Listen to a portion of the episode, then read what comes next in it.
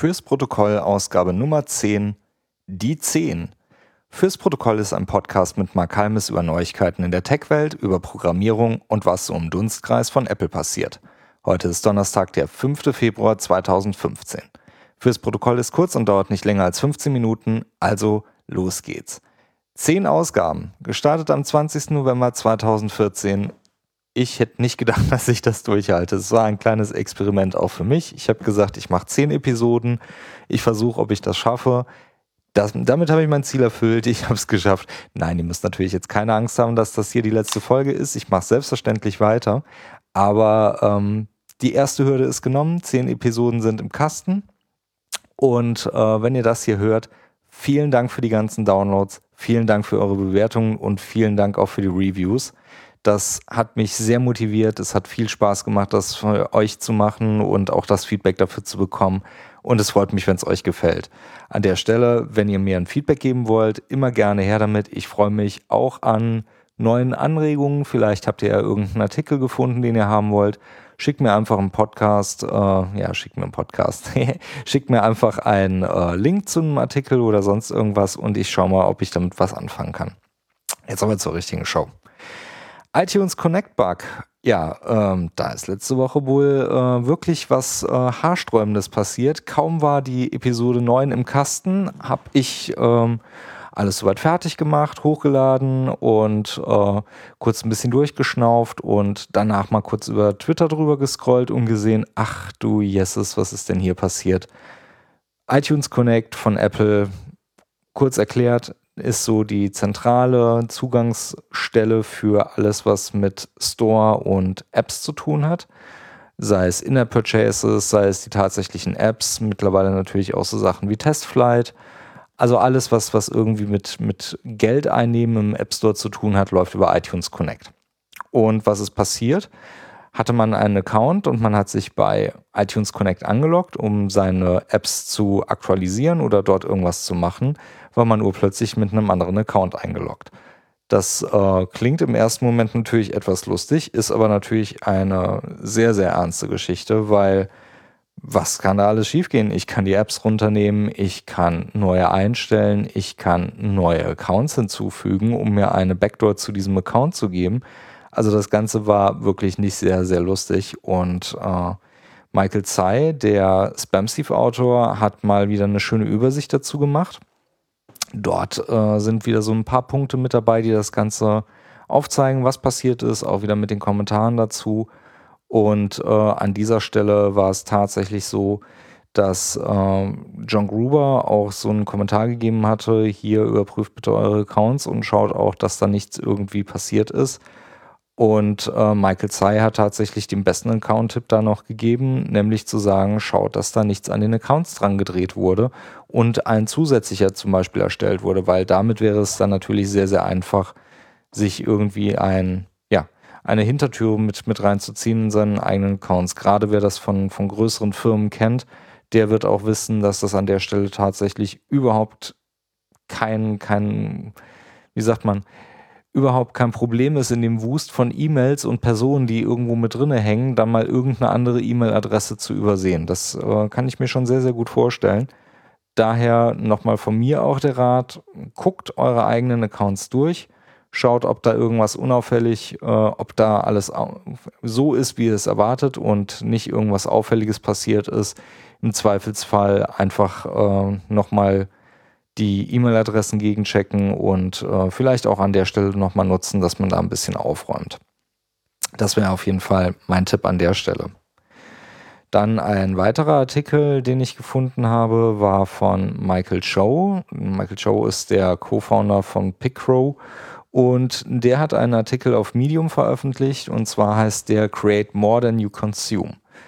Der Artikel geht damit los, dass Michael Cho an der Stelle ein Album gehört hat, was jetzt erstmal nicht so extrem interessant klingt. Album hören, das macht man doch am laufenden Band. Was er aber tatsächlich gemacht hat, war, sich wirklich mit Kopfhörern hinzusetzen, das Album zu hören und nichts anderes zu machen. Er hat sich vollkommen auf das Erlebnis Album hören eingelassen und nichts anderes dazu zugelassen. Das Schöne daran ist, wer das schon mal gemacht hat, man, äh, man konzentriert sich auf die Musik. Man nimmt ein, ein Album komplett anders wahr. Ein gut produziertes Album hat auch so eine Geschichte, was es erzählt und wie, wie sowas rüberkommt und mit Höhen und Tiefen, mit, mit leisen Tönen, mit lauten Tönen und ähm, auch mal ein Wechsel und ein gutes Album hat, macht einfach Spaß, wenn man, wenn man das hört und das merkt man auch bei, bei den Alben dann auch. Er geht darauf ein, dass für ihn der Groschen gefallen ist, generell Konsumgüter, sei es jetzt Film, Bücher, Musik, was auch immer, bewusster wahrzunehmen und auch das so wahrzunehmen, dass man sich darauf konzentriert. Er beschreibt es an der Stelle mit einem typischen Lerneffekt, den man auch dadurch bekommt und dass man über, über die bewusste Wahrnehmung ganz andere Möglichkeiten hat, etwas, etwas wiederzugeben.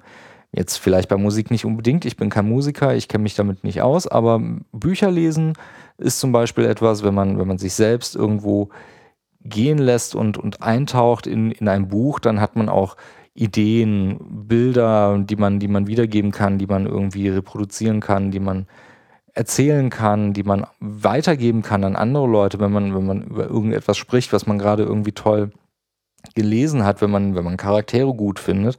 Ich kann mich erinnern, ich hatte das damals zum Beispiel, als ich das erste Mal Herr der Ringe gelesen hatte. Es war ein super Buch. Bestimmte Passagen hängen immer noch im Kopf drin, mit, mit Bildern assoziiert, die, äh, so gut die Filme auch waren, nie wiedergeben konnten. Und das ist zum Beispiel was, äh, was man nur schafft, wenn man sich wirklich tatsächlich ganz tief reingibt.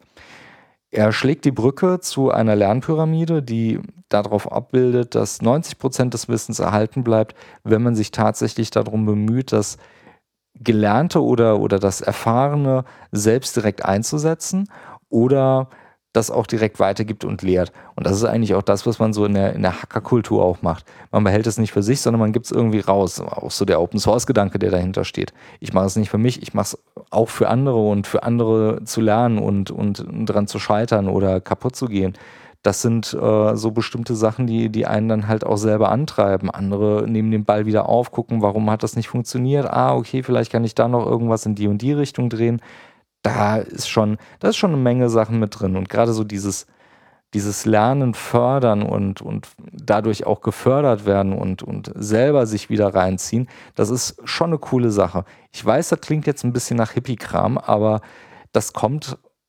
Ich, ich finde das, find das sehr schön. Ich finde das, find das nett. Das ist auch eine, eine Geschichte, die man eigentlich für sich selbst irgendwo auch mit reinnimmt. Das ist zum Beispiel auch eine Geschichte, warum ich den Podcast hier mache. Ich mache den nicht nur für mich, weil ich, weil ich mich gerne reden höre und die, und die Kopfhörer so schön warm auf den Ohren sind bei den Temperaturen. Nein, ich mache es auch, weil ich, weil ich eine bestimmte Meinung zu diesen Dingen habe, die ich erfahre und die ich auch wiedergebe. Vielleicht lerne ich jetzt auch was dadurch, dass ich das mache. Keine Ahnung, vielleicht äh, lerne ich freier zu reden, ich weiß es nicht. Aber was ich, was ich dadurch mitkriege, ist, dass ich halt auch bestimmte Verbindungen schlage. Und dieser Artikel hat einen Artikel bei mir in, im Hinterbewusstsein wieder rausgekramt, den ich vor ein paar Wochen gefunden hatte. Und zwar über Zen Habits. Und äh, die Verbindung finde ich eigentlich sehr, sehr passend an der Stelle.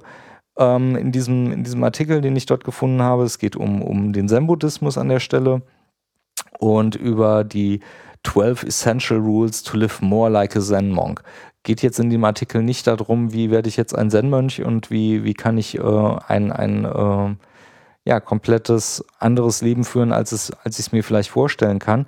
Aber so ein paar Punkte sind hängen geblieben, die mir an der Stelle tatsächlich aufgefallen sind und die ich da auch tatsächlich ver verknüpfen, verknüpfen zu dem, zu dem Artikel von Mr. Joe ziehen würde, nämlich einmal Single-Tasking, nicht Multitasking.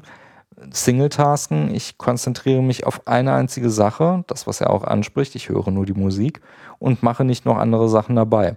Wenn ich zum Beispiel, keine Ahnung, was, was fällt mir da ein, einkaufen gehe und dabei Musik höre, dann äh, mache ich zwei Sachen. Ich kaufe ein und ich höre Musik, aber ich mache beides irgendwie nur so halb. Das mag vielleicht da jetzt irgendwie nicht wirklich dramatisch sein, aber zum Beispiel Buch lesen, während ein Film läuft, geht für mich halt überhaupt nicht, weil ich kann das eine nicht, nicht wahrnehmen und es bringt mich im Zweifelsfall bei dem anderen raus. Das ist zum Beispiel eine Geschichte, warum ich auch nicht irgendwie äh, Musik hören kann, wenn ich versuche, einen fiesen Bug zu fixen. Das macht mich wahnsinnig. Ich brauche sämtliche Zyklen meines Gehirns müssen sich auf eine Sache konzentrieren können. Und gerade beim Bugfixen ist mir das unheimlich wichtig.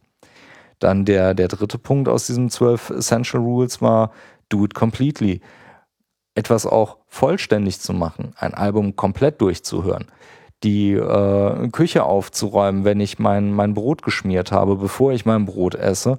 All das, dieses, dieses Gesamtpaket vollständig zu durchlaufen, ist, ist eine Erfahrung, die auch dort an der Stelle wieder ein, ein komplettes Dingen mitmacht. Das ist auch so das, was man beim Refactoring an der Stelle hat nicht, wenn die, wenn die Tests grün sind, bin ich fertig, sondern wenn das Ding refactored ist und wirklich auf einem Qualitätsstand auch angekommen ist und die Tests immer noch grün sind, dann bin ich fertig. Nicht nur, wenn ich irgendwie die erste Iteration und den ersten Wurf gegen den Test geschrieben habe und der zufällig grün ist.